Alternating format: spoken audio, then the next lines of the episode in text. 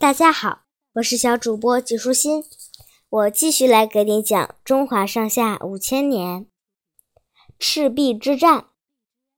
刘备，公元一百六十二年到二百二十三年，字玄德，涿郡涿县人，是西汉景帝之子中山靖王刘胜的后代。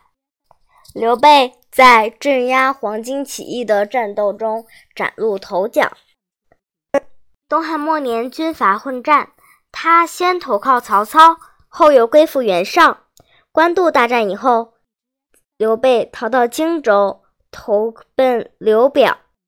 刘备在荆州组建军队，以谋求霸业，同时还招揽了人才。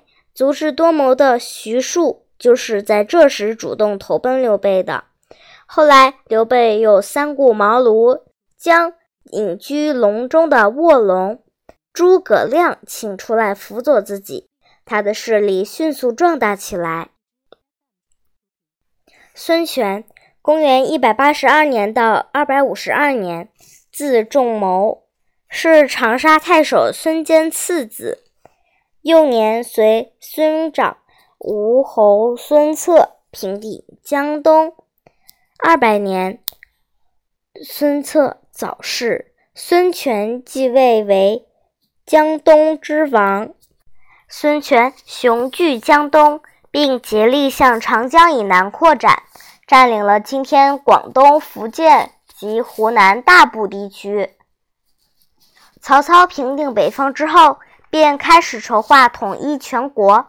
经经过一年多的准备，二百零八年秋。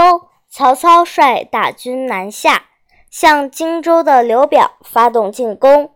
他的人马还没有赶到荆州，刘表就已经病死了。刘表的儿子刘琮继位。刘琮听闻曹操打来，一下子吓破了胆。他听从大将蔡瑁之言，带领二十万军队不战而降。于是，刘备决定带领军队从新野撤退，前往江陵。曹操顺利地进入了襄阳城，他一面命人收编刘琮的部队，一面又带领五千精兵追赶刘备。很快就在当阳长坂坡追上他，并将他打败。刘备在猛将张飞的保护下，才带着少许随从逃出敌阵。曹操带领江陵后，更加骄傲自大，认为自己兵力雄厚，又获取荆州大量物资，拿下江东，孙权不在话下，便继续沿江向东进军。此时，东吴的孙权也感到危机降临，于是带领军队驻守在。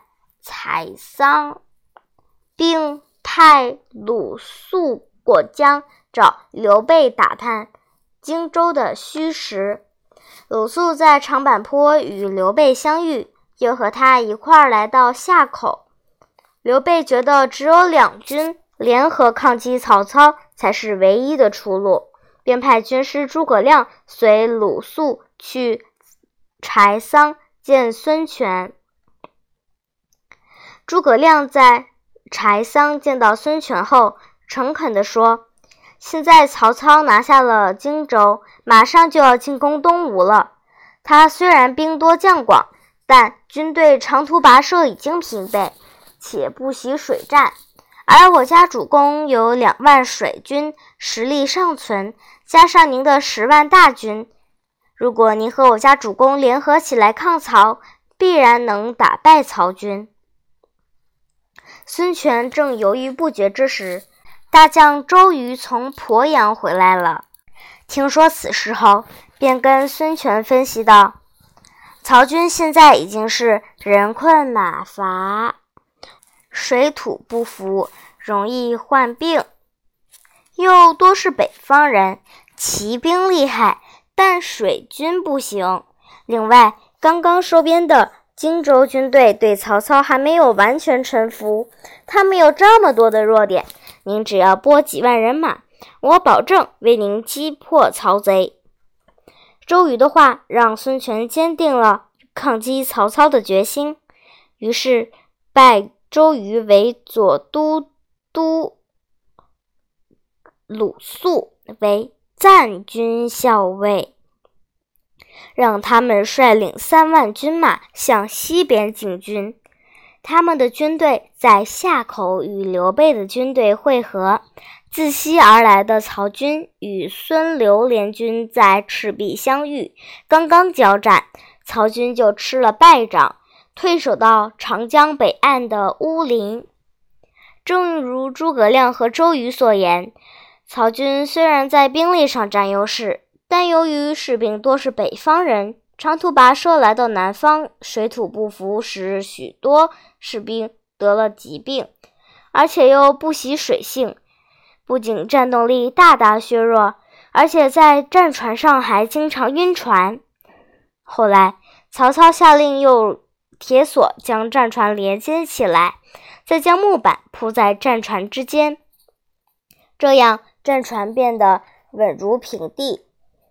士兵们的晕船症状大为缓解。周瑜得知这一消息后，便想出了一条妙计。他立刻派东吴的五峰中郎将黄盖前去诈降。十一月的一天晚上，天气突然回暖，刮起了东南风。黄盖带着十艘战船，按照与曹操通信中所约定的时间。向北岸曹军的营地驶去。这些船上并非满载投降的士兵，而是装满了浇上高油的干草、芦苇，外面还有油布蒙了起来。每只船后面还拴了三只的小船。船只驶到江心的时候，黄盖命令士兵扯起风帆，加快速度。这些士兵大声喊着。黄盖前来归顺，请快来接应。曹营的将士听到喊声，都兴高采烈地跑到船头上看热闹。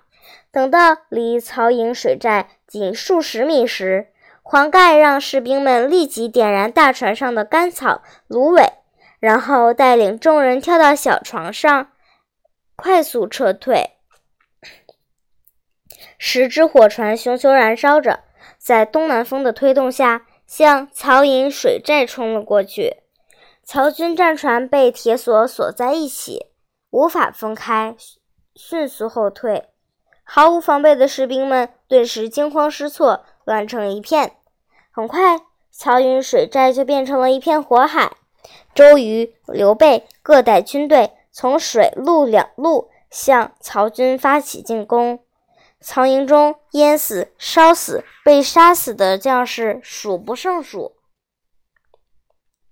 曹操拖着残兵败将，狼狈地从华容道向江陵逃窜，途中道路泥泞，局部围艰，一路过来，曹军饿死、病死了大半。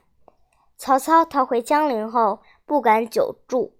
只派部将曹仁、徐晃、乐进分别留守在江陵和襄阳，然后就自己带着剩下的一部分军队回北方去了。